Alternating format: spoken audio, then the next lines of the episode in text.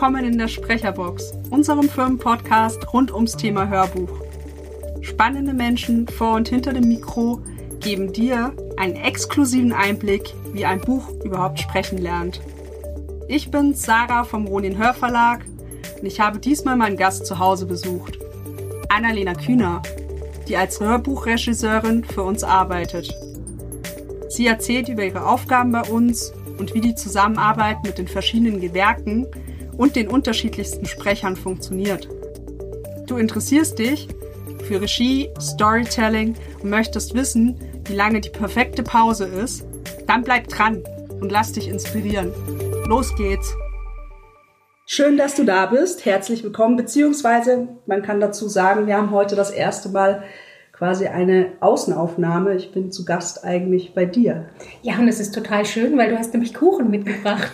da kommst du natürlich sofort in meine Wohnung und auch sehr gerne. Du darfst jederzeit wiederkommen. Ich habe ja auch Kaffee bekommen. Mhm. Kannst auch mal mit Pizza wiederkommen. Das ist auch Pizza ist auch gut. Stimmt, gleich zum Frühstück. Nein, das machen wir. Ich würde vorschlagen, du stellst dich einfach erstmal auch kurz vor, erzählst mhm. ein bisschen über dich, was so dein Werdegang ist und dann gehen wir über zum Thema Hörbücher und Produktionen von Hörbüchern und was so da deine Aufgaben sind. Okay. Ähm, mein Name ist Annalena Kühner. Ich bin Regisseurin und auch Dramaturgin. Ähm, eigentlich bin ich äh, Regisseurin im Theater und jetzt zum Hörbuch bin ich ähm, erst letztes Jahr gekommen ähm, und arbeite da eben beim Ronin Hörverlag, also bei euch. Ähm, mein Werdegang war eigentlich ganz, ganz normal. Ich war immer schon sehr ähm, theaterverrückt und direkt nach dem Abi habe ich dann Theater, Film und Medienwissenschaften studiert. Dann war ich Regieassistentin an verschiedenen Häusern und habe dann, während ich ähm, Regieassistentin war, die Aufnahmeprüfung geschafft für die äh, staatliche Hochschule für Musik und Darstellende Kunst in Frankfurt. Da habe ich da ähm, drei Jahre nochmal Theaterregie studiert und ähm, danach eben inszeniert. Ich gebe auch Schauspielunterricht und ähm, arbeite manchmal auch als Dramaturgin zuletzt am Theater Konstanz. Und wie gesagt, seit letztem Jahr arbeite ich auch für euch als Hörbuchregisseurin. Wie hast du deinen Weg zu uns gefunden? Wie war, also war das eine Idee von dir, dass du gesagt hast, du möchtest was anderes ausprobieren? Du hast mir vorhin ein bisschen verraten, dass du schon ganz viele unterschiedliche Sachen gemacht hast. Oder bist du angesprochen worden? Ich bin eigentlich angesprochen worden ähm, durch die Katharina Marquardt, äh, äh, die ja ähm, bei euch arbeitet und äh, wir sind nicht nur befreundet, sondern eben sie war so begeistert von dem Hörbuchverlag und sagte, Mensch, Annalena, wir könnten dich vielleicht auch brauchen. Und dann hatte ich eben äh, ein Gespräch mit eurem Chef, dem Stanley, und der sagt, ja, ich würde das gerne mal ausprobieren. Regie, wir haben nämlich ein Hörbuch, wo wir das mal gerne testen würden. Und das war ein auch sozusagen mein erstes Hard Science Fiction Buch ähm, mit dem Matthias Lühn, ähm, auch von Tariot, nämlich äh, das erste Buch von Nebula. Bist du grundsätzlich noch aufgeregt, bevor du einen Auftrag oder eine Produktion hast? Oder bist du eher da ruhig und gechillt? Und was war so wie war der erste Tag im Studio eigentlich? Kannst du dich daran noch erinnern? Ja, ich kann mich noch erinnern. Also äh, prinzipiell bin ich natürlich immer noch aufgeregt, weil das ist für mich ja auch, ähm, das ist meine Arbeit und ich möchte die gut machen. Äh, die Aufregung legt sich immer mehr, wenn ich den Sprecher schon kenne. Dann weiß ich natürlich schon, was äh, sozusagen, worauf muss ich achten, wie arbeiten wir zusammen. Es gibt ja da auch immer so eine Kommunikation mit den Sprechern. Was muss ich sagen, damit der Sprecher versteht, was ich möchte? Was sagt der Sprecher? Und was muss ich dann verstehen? Verstehen, was er von mir braucht. Das sind so die, die Fragen. Und ich weiß noch eben, der erste Tag bei euch im Studio, äh, da kam ich an und vor mir war dieses riesige, riesige Mischpult. Und ich glaube, es war der, der Dave, ähm, ähm, der sagte, okay, Annalena, hier ist das Pult und du drückst genau auf diesen einen Knopf. Sonst nichts, nur dieser eine Knopf. Sonst verstellst du hier gar nichts. Und ich sagte, aber, aber, aber. Und er sagte, nein, das ist dein Knopf und nur dieser Knopf. Was für ein Knopf war das? das äh, ich darf mittlerweile schon zwei Knöpfe drücken, ähm, aber dieser eine wichtige Knopf ist der Markerknopf. Das heißt, damit setze ich kleine Marker in der Tonaufnahme, wenn zum Beispiel der Schauspieler hustet oder sich räuspert oder sich äh, verspricht. Ich sage jetzt Schauspieler, aber eigentlich meine ich Sprecher. Und dann muss ich einen schnellen Marker setzen oder wenn ich halt wieder was reingequatscht habe, weil ich was anders wollte, dann muss ich auch einen Marker setzen, damit natürlich der, der Techniker, der es danach schneidet, weiß, hier ist äh, sozusagen ähm, ähm, ein Fehler, den schneide ich gleich raus, dann geht das schneller. Wie bereitest du dich auf deine Arbeit vor oder explizit jetzt, wenn du eine Produktion begleitest zu einem Hörbuch? Liest du dann das Buch selber auch? Natürlich, natürlich. Okay. Ich lese das Buch nicht nur einmal, ich lese es ein paar Mal. Also natürlich einmal, um zu verstehen, worum geht es in dem Buch. Und dann bereite ich natürlich, ähnlich wie man zum Beispiel im Theater eine Lesung vorbereiten würde, arbeite ich das Buch wirklich konsequent durch. Das heißt, ich schaue, Worum geht es in den einzelnen Kapiteln? Ist das vielleicht noch eine Actionsequenz, wo man sich jetzt schon darauf einstellt, äh, sage ich jetzt mal, dass man einen anderen Tonfall hören möchte? Dann, äh, wie sind die ganzen Figuren? Meistens liest man das ja raus aus den Beschreibungen, die der Autor einem gibt, aber dass man da die richtige Stimme auch bekommt. Und wenn zum Beispiel ganz, ganz viele äh, äh, Frauenstimmen kommen oder ganz, ganz viele Männerstimmen, dass man sich da ein bisschen auch Gedanken macht. Manchmal unterscheiden die sich ja eher vom, vom, also nicht von der Tonhöhe, sondern sage ich jetzt mal von einem, von einem Attribut, das sie noch haben. Dass die zum Beispiel ganz aufgeregt sprechen die ganze Zeit oder so ein bisschen langsam und nasal. Und damit kann man vielleicht auch schon so ein bisschen äh, dem Sprecher Ideen geben, falls er sagt, ah, ich habe jetzt schon die dritte Frauenstimme gemacht, ich weiß echt nicht mehr, was ich bei der neu machen soll. Hattest du auch Schauspielunterricht in deiner Ausbildung? Ja, hatte ich auch, aber ich bin keine gute Schauspielerin, wenn du jetzt jetzt fragst. Nein, nein. Okay. nein, ich wollte tatsächlich auch mhm. was anderes raus. Du hast ja quasi dich bewusst für die Rolle hinter den Kulissen entschieden. Mhm. Gibt es da irgendwelche Gründe für? Weil du sagst jetzt selber, du bist keine gute Schauspielerin. Das kann ich nicht nachprüfen, würde ich jetzt wahrscheinlich auch nicht sagen. Aber es gibt ja Gründe zu sagen, okay, ich möchte lieber im Hintergrund arbeiten, in Anführungszeichen, oder etwas anleiten, anstatt selber im Rampenlicht zu stehen. Wie war das bei ähm, dir? Ich wäre natürlich gerne Schauspielerin geworden. Man stellt sich das ja auch sehr glamourös vor. Mittlerweile weiß ich, dass das überhaupt nicht glamourös ist, aber es wäre wirklich ein toller, toller Job. Ich wäre auch gerne Sprecherin, aber weder für Schauspiel eigne ich mich wirklich ähm, und auch nicht als Sprecherin. Ich hatte auch Sprechunterricht äh, in meinem Studium, aber äh, ich habe hier vorne so eine kleine Zahnlücke und wenn man mich aufnimmt, hört man zum Beispiel, dass ich so einen S-Fehler habe. Das heißt, wenn ich länger spreche, dann pfeife ich beim Sprechen. Und das ist auch was zum Beispiel, wo man ganz schnell feststellt, okay, Sprecher wird aus dir auch nicht. Okay. Und hinter den Kulissen ist es sowohl beim Theater als auch beim Hörbuch auch wahnsinnig spannend, weil man eigentlich, äh, sage ich jetzt mal, so ein bisschen den, den Ton von einer Produktion auch mitgestalten kann. Was ist die da? Du hast Nebula Rising 1 war die erste Aufnahme, mhm. gell? Und jetzt kommt ja bald auch der dritte Teil raus. Das habt ihr auch genau. aufgenommen. Ja. Siehst du da selber einen Unterschied zwischen der ersten Produktion und der jetzigen Produktion? Das ist ja immer mit Matthias Lühn auch. Ähm, ich sag mal eher von, von meiner Seite her, mhm. ähm, dass ich da eben sehr viel ruhiger geworden bin. Von Matthias Seite nicht, weil der ist, äh, der zieht seine Sache durch und ist im ersten Buch genauso gut wie im dritten Buch. Also darum, da, da geht es nicht drum, sondern es geht eher darum, dass wir jetzt, also gerade mit Matthias habe ich ja viel aufgenommen, dass wir jetzt mittlerweile einfach schon eine sehr gute Kommunikation gefunden haben miteinander. Und das finde ich super schön, weil man eben auch mit Sprechern über einen längeren Zeitraum hinweg arbeiten kann und dann auch merkt, zum Beispiel auch bei jüngeren Sprechern oder jetzt äh, Sprechern, die nicht so lange dabei sind, wie die sich entwickeln im, im Laufe der Aufnahmen und eben auch, wenn man mit Sprechern dann auch wirklich ein freundschaftliches Verhältnis hat, wo man dann auch schon fast schon weiß, wo der andere kurz einschreiten wird und sagen wird, ah nee, machst das nochmal oder vom Sprecher aus, ah nee, das mache ich jetzt anders und dann hat man einfach ein gutes, gutes Gespräch, eine gute Gesprächsebene mit dem gefunden. Das finde ich super. Das heißt, rückblickend hast du dich schon seit dem letzten Jahr auch entwickelt oder hast quasi eine andere Ruhe gefunden? Ja, ja. Mhm. Ähm, ich glaube auch, dass ich sehr viel, ähm, also ich habe wahnsinnig viel dazugelernt, was ähm, Aufnahmen anbelangt, also was auch die ganze Produktion anbelangt. Und ich habe auch sehr viel dazu gelernt, äh, wie man mit Sprechern kommunizieren muss, damit der richtige Tonfall rauskommt, den ich mir wünsche. Oder auch, wie ich Sprechern helfen kann, bei eben, wie gesagt, unglaublich vielen verschiedenen Stimmen sowohl den Überblick zu behalten, als auch genau zu benennen, wie sich Stimmen angehört haben. Also man kann natürlich immer wieder gegenhören in der, in der Sprecherbibliothek, also es ist äh, in der Stimmenbibliothek, das ist äh, was, was wir manchmal anlegen, damit man zum Beispiel, wenn Bücher oder eben wenn es von Büchern mehrere Teile gibt und die einzelnen Aufnahmen liegen einfach dazwischen, was weiß ich, ein halbes Jahr, dann erinnert man sich meistens nicht mehr so ganz genau, wie die einzelnen Personen sich angehört haben im Buch. Und dann gibt es eben eine Stimmenbibliothek, da kann man mal nachhören, aber während man aufnimmt, es ist schon gut, wenn ich zum Beispiel dann den Überblick behalte und sage, ah nee, Moment, diese eine Stimme war ein bisschen nasaler oder ah nee, du, äh, du bist gerade wieder runtergerutscht bei deiner Frauenstimme, die war wirklich höher angesetzt. Kannst du es nochmal machen? Mhm. Ja. Und da habe ich was dazu gelernt. ich wollte jetzt reingrätschen, mhm. deswegen war jetzt so ein kleiner Hänger drin. Ähm, was ich fragen wollte zum Thema Produktion, weil du gesagt hast, was du, du hast da unglaublich viel dazugelernt. Mhm. Hast du vorher schon mal überhaupt eine Hörbuchproduktion gestaltet oder?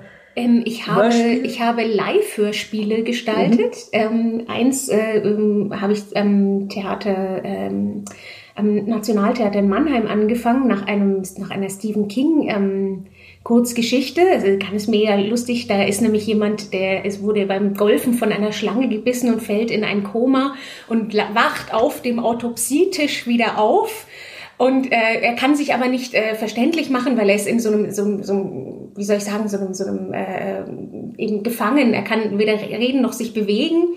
Und da war es halt sehr lustig, eben nicht nur mit den Sprechern zu arbeiten, die das gemacht haben, in dem Fall Schauspieler, sondern eben auch rauszufinden, wie viele verschiedene äh, Haushaltsgegenstände auch verschiedene Töne ergeben. Zum Beispiel unsere Knochensäge, die ja immer sehr wichtig ist bei so Pathologienummern, war ein Haushaltsmixer. Okay. Und der hört sich wirklich, wenn man die Augen zumacht, hört sich wirklich genauso an wie eine Knochensäge. Sowas finde ich natürlich total lustig.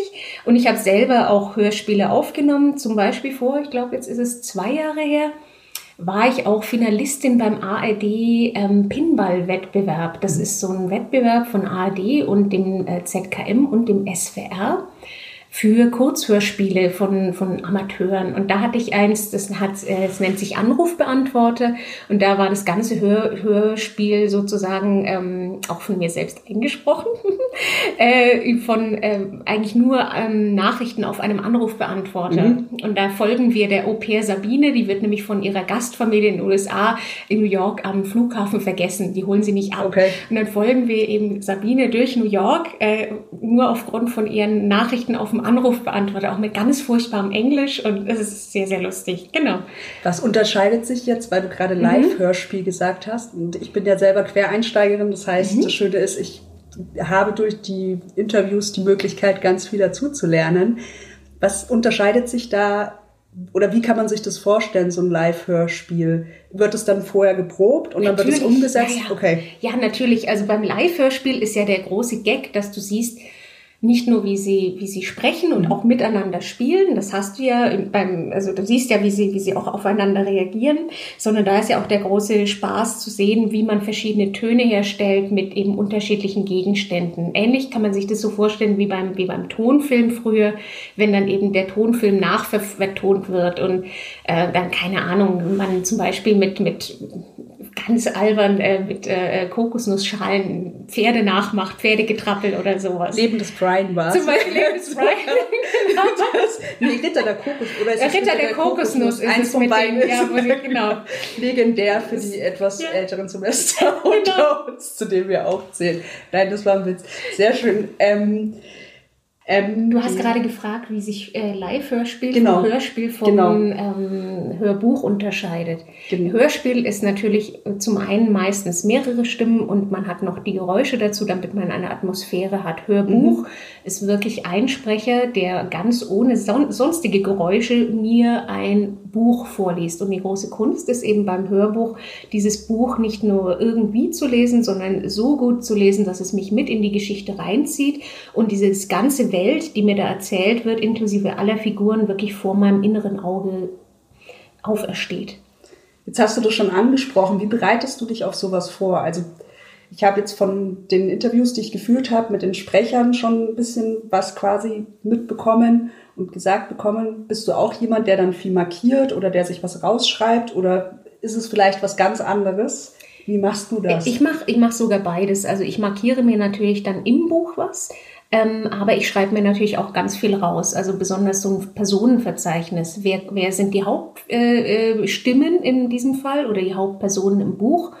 Und was erfahre ich über die? Also durch die Angaben, die ich da rauslese, sind die groß, klein, dick, dünn, alt, jung, äh, haben die vielleicht einen Akzent? Äh, jetzt zum Beispiel im letzten Buch, das wir aufgenommen haben, Yellowstone von Tario, gab es viele Russen. Das ist natürlich auch sehr lustig. Also äh, haben die, kommen die vielleicht irgendwie aus irgendeinem äh, sage ich jetzt mal, sehr dialektbehafteten Umfeld. Das kann ja auch sein. Und da schreibe ich mir natürlich was raus und dann spreche ich mich mit den, ich treffe mich meistens vorher mit den Sprechern oder letztens hatte ich ein Zoom-Treffen mit einem Sprecher, wo man einfach mal durchgeht. Dank Corona. Ja, dank Corona, genau. Und äh, da geht man dann einfach durch, wie sind die Figuren, also wie beschreibt sie der Autor und wie legen wir sie an? Meistens hat der Sprecher schon eine super Idee äh, und ich sage dann nur so, ja, noch ein bisschen mehr nach da, vielleicht noch ein bisschen mehr nach da, können wir mal versuchen dahin. Und das ist eigentlich auch eine meiner Hauptaufgaben, wenn wir dann aufnehmen, zu überprüfen, dass die Stimmen gleich bleiben und identifiz identifizierbar. Siehst du, das ist mein, mein Problem. Identifizierbar. Ich finde ich find das charmant. Oh, Ab und zu muss man sich auch mal versprechen. Ich spreche auch einfach viel zu schnell. So. Können ja auch mal ein bisschen runter entspannen. Das ist mein vierter Kaffee heute. Das ist mein vierter Kaffee heute. Ich muss jetzt hier oben bleiben. Du hast gerade darüber gesprochen, wie du quasi dich vorbereitest und wie läuft es dann ab von dem Zeitpunkt, wo du gesagt bekommst, Annalena, neue Produktion steht an, bis zum Ende. Kannst du das mal aus deiner Sicht, also als Regisseurin, mhm. ähm, erklären? Also, meistens bekomme ich einen Anruf von eurem Chef, dem Stanley, der sagt, oh, Annalena, hast du mal Lust? Und ich sage, ja klar. Und dann wird mir erstmal auch genannt, mit wem ich dann zusammenarbeite. Dann suche ich mir meistens so ein paar Infos, äh, wenn ich den Sprecher nicht kenne. Also da interessiert mich jetzt natürlich nicht, wie er aussieht, sondern wie spricht er, was hat er oder sie, ich sage immer er, aber ich meine natürlich er oder sie, was hat der oder die Sprecherin schon du hast auch gemacht. mit der Stefanie Preis zusammen. Genau, ich habe auch mit der Steffi gearbeitet. Ja, insofern, es ist ganz, ganz furchtbar hier. Ich sollte mal irgendwie äh, gendern. Ähm, genau, genau. Aber wenn ich jetzt von dem Sprecher rede, dann meine ich natürlich auch Sprecherinnen. Ich möchte das hier einmal klar machen. Wir sollten das auch ja. definitiv, also wir setzen voraus, dass beide mit einbezogen sind, sowohl Weiblein als auch Männlein. Ja, und immer wenn zum Beispiel von der Regie gesprochen wird, dann nehme ich natürlich an, dass ich damit gemeint bin. Das ist natürlich ganz, ganz klar. Ein guter Tipp, das mache ich in Zukunft, dann stolper ich nicht mehr über Regisseurin. die Regie. Die Regie. Äh, genau, auf jeden Fall. Zuerst suche ich mir natürlich ähm, ein paar Infos über den oder die Sprecherin. Das heißt, ich höre mir, wenn die eine Webseite haben, Sprechproben an und so weiter, dann höre ich mir auch die Sprechprobe an, die euch zugesendet wurde. Da bespreche ich mich auch ein bisschen mit eurem Chef. Geht es in die richtige Richtung? Sollte es vielleicht ein bisschen, was weiß ich, schneller, langsamer, äh, äh tragender, weniger tragend, lustiger, damit ich auch weiß, was sich eure Produktionsfirma vorstellt und dann habe ich äh, natürlich äh, ein großes äh, Gespräch erstmal mit dem, mit dem oder der Sprecherin, um uns kennenzulernen. Und dann arbeite ich das Buch durch. Das heißt, ich muss natürlich wissen, worum geht's, wer sind die Figuren, wie sprechen die Figuren, also zumindest was wird mir an Info gegeben. Und dann arbeite ich das Buch auch kapitelweise durch was sind Action-Szenen? Aus, wird auch mal zum Beispiel eine Kapit ein Kapitel aus der Sicht von einer Figur erzählt. Dann haben die natürlich auch, ich sag mal, diesen, diesen Erzählton, der muss sich natürlich dann auch der Figur anpassen. Bei Nebula Rising hatten wir es zum Beispiel ganz häufig, dass äh, nicht ein, ein allumfassender Erzähler uns das erzählt, sondern uns das Kapitel von den inneren Gedanken von dieser Figur her geschildert wird. Und da muss natürlich dieser Erzählton, der zum Beispiel Orte beschreibt oder Figuren beschreibt, auf die diese Figur trifft, muss natürlich auch einen ganz anderen Klang annehmen. Und der Klang muss natürlich dann so sein, wie die Figur wahrscheinlich, also wie die innere, innere Stimme dieser Figur klingt. Genau. Und so arbeite ich das Ganze dann durch. Dann äh, einigt man sich auf einen Produktionszeitraum. Das sind meistens vier bis fünf Tage. Muss ich mir natürlich frei nehmen dafür. Und dann eben auch, wie wir, wie wir arbeiten. Also der erste Tag ist immer, dass man, es sind ja lange, lange Tage, die gehen meistens von 10 bis 17 Uhr, dass man da auch einfach den Sprecher oder die Sprecherin einschätzen lernt, wie lange können oder wollen die aufnehmen und wann brauchen sie Pausen. Weil es ist auch mein Job, sozusagen genau hinzuhören, wird der Sprecher jetzt zum Beispiel müde oder unsauber oder muss mal kurz was trinken oder äh, irgendwas kann ja sein und da muss ich ganz kurz sagen, ah, wir drücken mal schnell auf Stopp, wir machen mal kurz eine Pause und gehen in zehn Minuten wieder rein oder in einer Stunde wieder rein. Genau. Und dann komme ich zu euch und wir nehmen auf. Warst du selber schon mal in der Sprecherkabine auch gesessen? Ja, ich, äh, und ich fand es auch ganz, ganz, ganz gruselig. Also ich lese gerne, ich lese auch gerne Leuten was vor.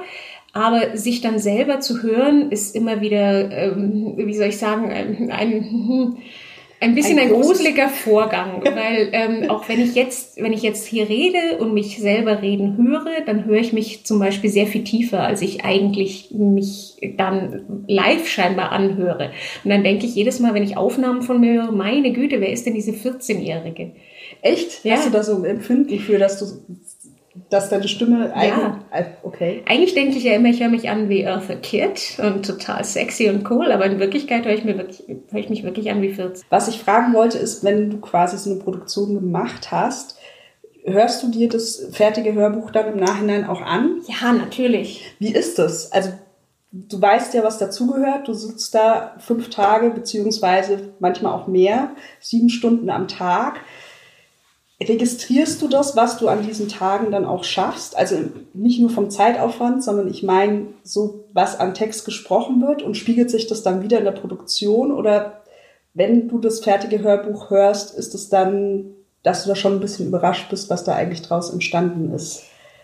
Also ich bin, ich bin schon überrascht, weil ich mich dann, obwohl ich das Hörbuch auch kenne, also ich habe jetzt auch zweimal für euch ähm, Probelesen, also Probehören gemacht, Probelesen, Probehören gemacht. Das heißt, äh, ich höre das fast schon fertig geschnittene Hörbuch noch einmal gegen, für den Fall, dass es da noch irgendwelche ähm, Fehler gibt. Fehler heißt äh, zum Beispiel irgendein Geräusch im Hintergrund oder genau sowas.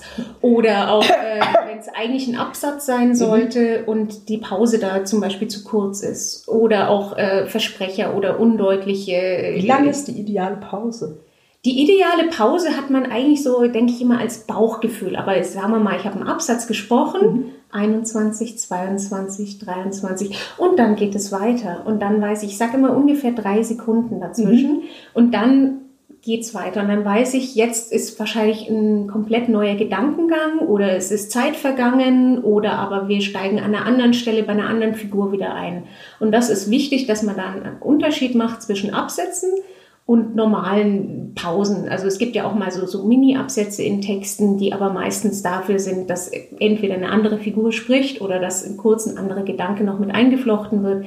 Aber Absätze sind Absätze und die muss man einhalten, auch damit man beim Hören kurz mal verdauen kann, was man da eigentlich gehört hat. Weil du das jetzt gerade ansprichst, kommt mir auch gerade die Frage, weil Chris Cousin das auch angesprochen mhm. hatte, mit dem Luftholen oder mhm. richtig Luftholen, dass das eine ganz wichtige Sache ist für Sprecher und Sprecherinnen. Ja, ja.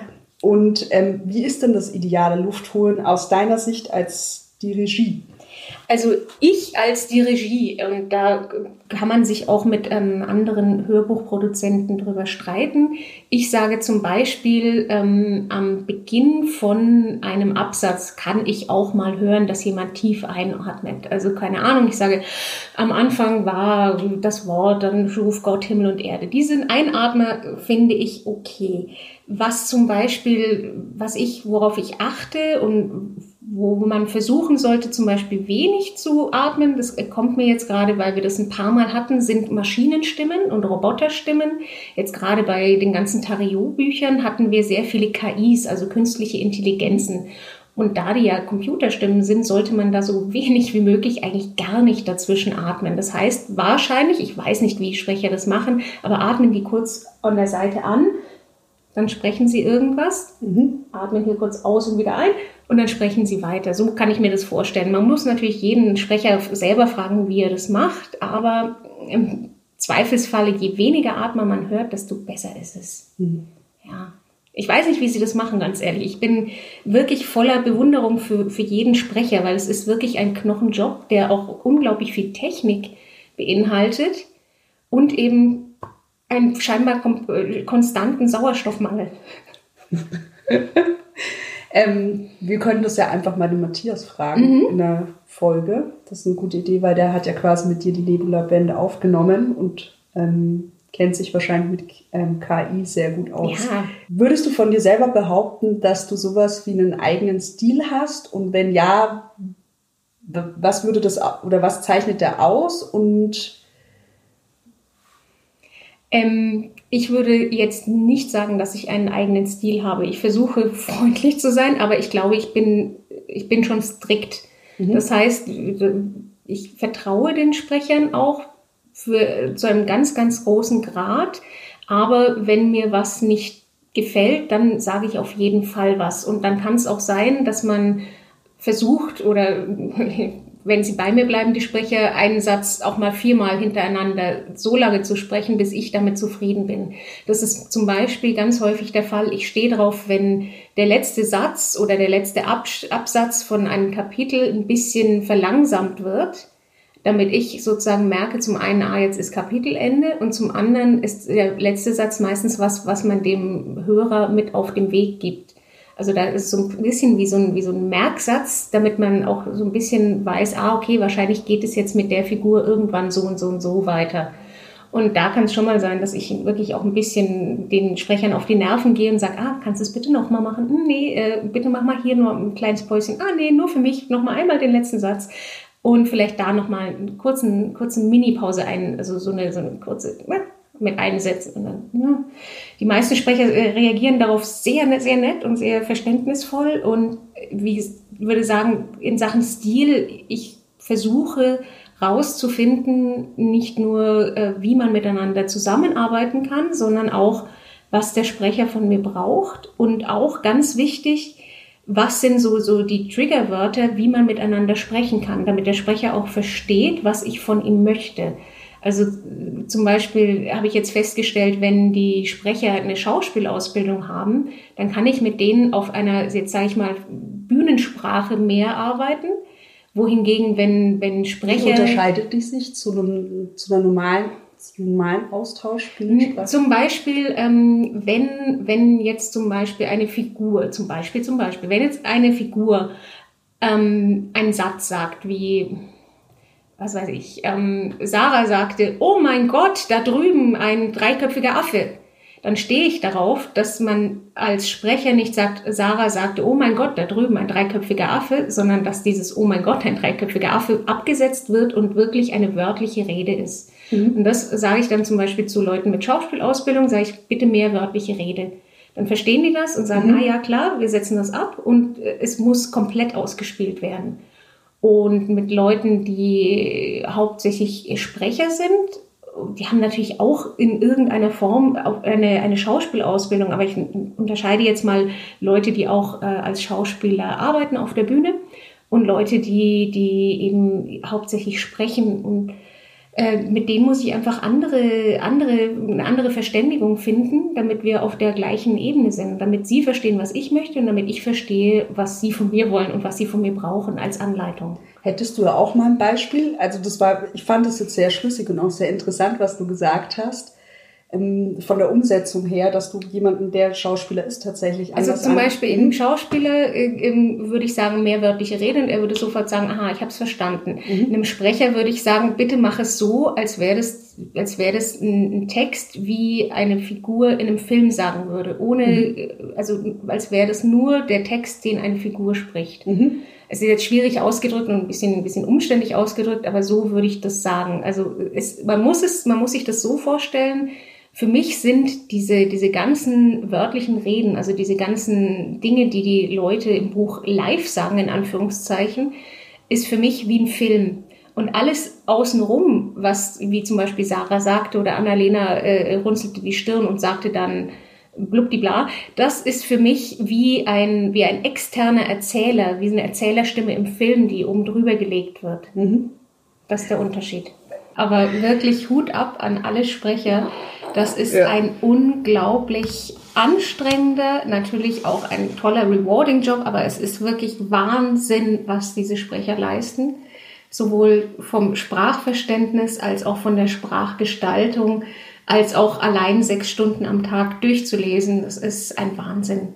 Hut ab was ich so schön finde, ich erinnere mich noch, wir haben uns ja schon, oder wir kennen uns jetzt auch ein bisschen schon, ja. unser erstes, das kommt nämlich gerade so ein mhm. bisschen durch. Unser erstes Gespräch war ja überhaupt auch über den Aufbau von einer Geschichte, mhm. falls du dich erinnerst. Ja, das, kommt, ja. das lässt du gerade immer wieder einfließen und ich finde das so interessant, weil du mir quasi am Anfang einige Tipps gegeben hast, ähm, wie man Dinge gestalten kann. Und das erkenne ich jetzt wieder Mhm, das von sind, dem, was du so erzählst. Das sind die berühmten Dramatic Arcs oder die dramatischen oder dramaturgischen Kurven in, in Geschichten. Und das ist ja natürlich eine ganz äh, alte, wie soll ich sagen, Storytelling oder Geschichtenerzählstruktur. Ähm, ähm, und die steigt meistens an. Ähm, ich kann das immer gut erklären ähm, mit Filmen, aber ich glaube, es kann man auch genauso und auch schneller eben, weil die Zeit ein bisschen drängt, erklären für Bücher. Ähm, jedes Buch hat ja natürlich auch einen dramaturgischen Aufbau. Das heißt, man macht sich äh, vorher Gedanken, wie äh, arrangiere ich die einzelnen Blöcke in dieser Geschichte, damit es für den Leser oder Zuhörer in unserem Fall spannend bleibt und damit ich am Ende, weil jede dramatische Kurve geht äh, sozusagen von unten nach oben, also die steigt immer wieder an, damit ich am Ende einen großen, großen Auflösung habe oder aber eine große ähm, Actionsequenz. Und meistens habe ich dann am Ende bei mehrteiligen Büchern, das merkt man schon immer so ein bisschen, noch so einen kleinen Kringel am Ende, nenne ich das. Und das ist so ein bisschen der Cliffhanger. Das kennt man vielleicht auch von Daily Soaps, was weiß ich, äh, Lindenstraße. Die Tür springt auf, draußen äh, steht der schon seit drei Jahren tot geglaubte äh, Ex-Ehemann und alle sagen, ah! und dann kommt die, die, die, die, die, die, die, die, und ich weiß, oh mein Gott, ich muss nächste Woche wieder einschalten, weil sonst weiß ich doch nicht, was mit dem ist. Und genauso hat man das eben auch bei so, bei so Story Structures, bei Büchern, dass man eigentlich schon bei Mehrteilern immer im letzten Kapitel merkt, ich glaube, da kommt noch was, ich glaube, da kommt noch was, weil sie haben noch nicht alle Konflikte und alle Fragen geklärt. Bei Nebula Rising gibt es mehrere. Ist das ein Stil oder ist das die Form oder dieser Ausdruck in Geschichten heutzutage ganz normal? Also ist das was sehr Modernes? Oder ist das eher was Ungewöhnliches von, der, von, von dem dramaturgischen Aufbau? Ich hoffe, ich habe mhm. es richtig gesagt.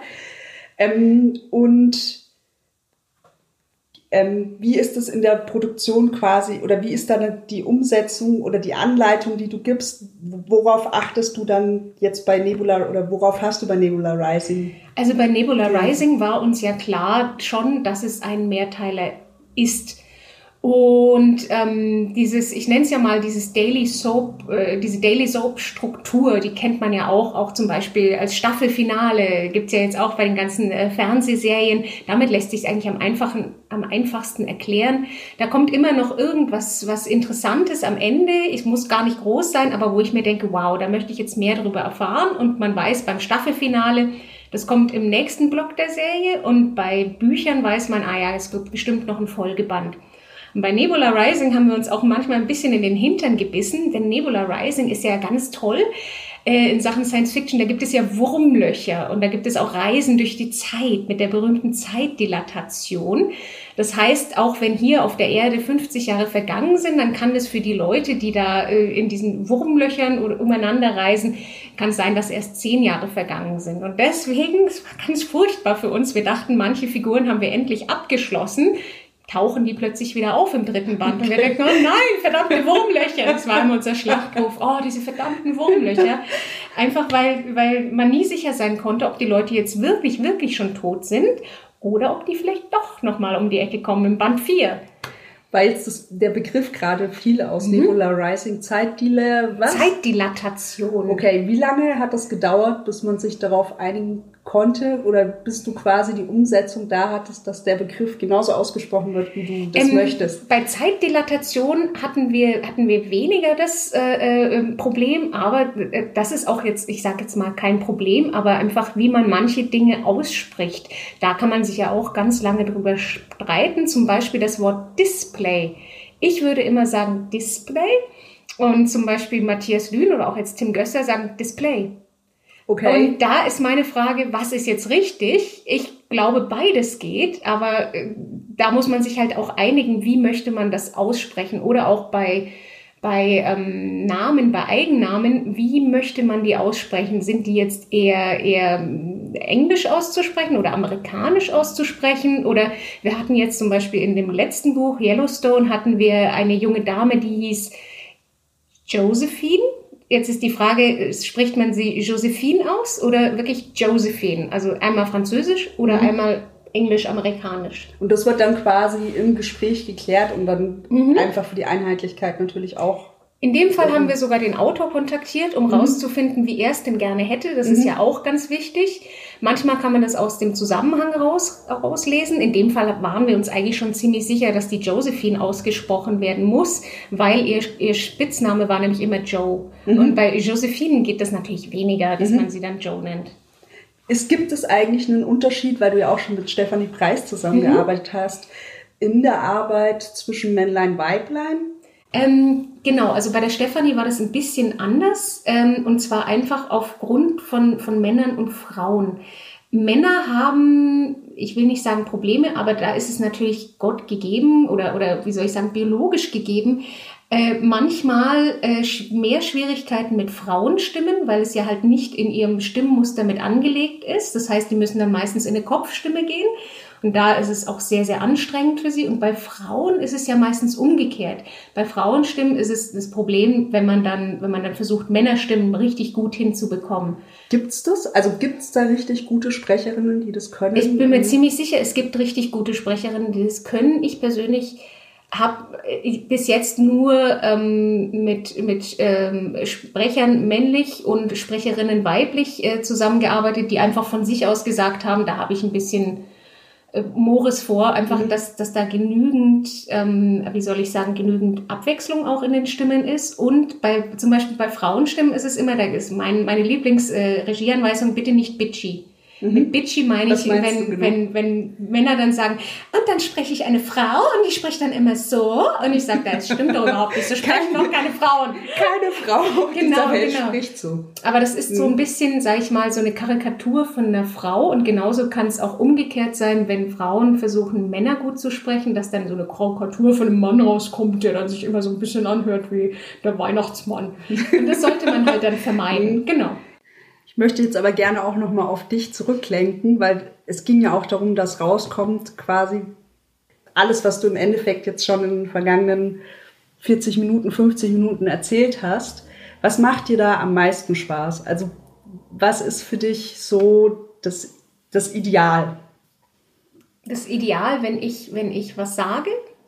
In deiner Arbeit selber, wenn du eine Produktion begleitest, weil mhm. ich glaube, es wäre ja auch nicht schön, wenn du nur da sitzen würdest und alles wäre perfekt, oder? Also das Ideal ist natürlich, wenn man mit dem Sprecher sich gut versteht. Also gut verstehen meine ich jetzt nicht in Sachen, wir sind, wir sind beste Freunde und gehen die ganze Zeit zusammen was mhm. trinken, sondern gut versteht insofern, dass wir verstehen, was wir voneinander möchten in der Arbeit oder wollen. Mhm. Und wenn wir auf der gleichen Ebene sind, also dass wir wirklich das gleiche Verständnis haben davon, wie das Buch sich anhören soll. Das ist toll. Und natürlich äh, befriedigend ist, wenn, wenn ich eine Vorstellung habe und dann zum Beispiel sage, kannst du es mal so und so versuchen und was weiß ich, der Satz, der Absatz hört sich dann für mich richtig an. Und das finde ich natürlich ganz, ganz super. Natürlich kann jederzeit der Sprecher sagen, nee, ich finde, das musst du sich so und so anhören. Manchmal haben sie auch recht. Ähm, genau, und dann ist es für mich das Schönste zu erleben, auch neben der Arbeit, weil es ist ja auch für mich Arbeit, mitzulesen und aufzupassen und die richtigen Anweisungen zu geben. Aber für mich ist das Schönste zu erleben, wenn ich selber mit in die Geschichte reingezogen werde. Also wenn quasi das, was du in deinem Kopf hast oder dir erarbeitet hast, so gut umgesetzt wird. Manchmal sogar meistens, oder nicht nur manchmal, mhm. meistens sogar viel besser. Und dann quasi genau das entsteht, was du, was, was du vorgezeichnet hast ja. und im besten Fall sich sogar dann halt dann mehr, deck okay, ja. deckungsgleich mit dem ähm, Sprecher ist. Ähm, da die Zeit jetzt schon sehr fortgeschritten ist und man noch über sehr viele Sachen sich unterhalten könnte, was das angeht, würde ich sagen, wir kommen mal zum Ende und vielleicht hast du ja Lust, irgendwann mal wieder zu einer anderen Folge noch zu kommen. Das war jetzt quasi der erste Einblick in die Arbeit einer Regisseurin. Ha, ich habe was gelernt.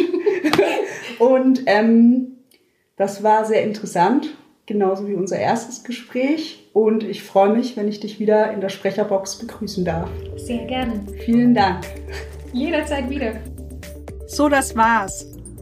Annalena hat uns heute einen wirklich spannenden Einblick in ihre Arbeit als Hörbuchregisseurin gegeben.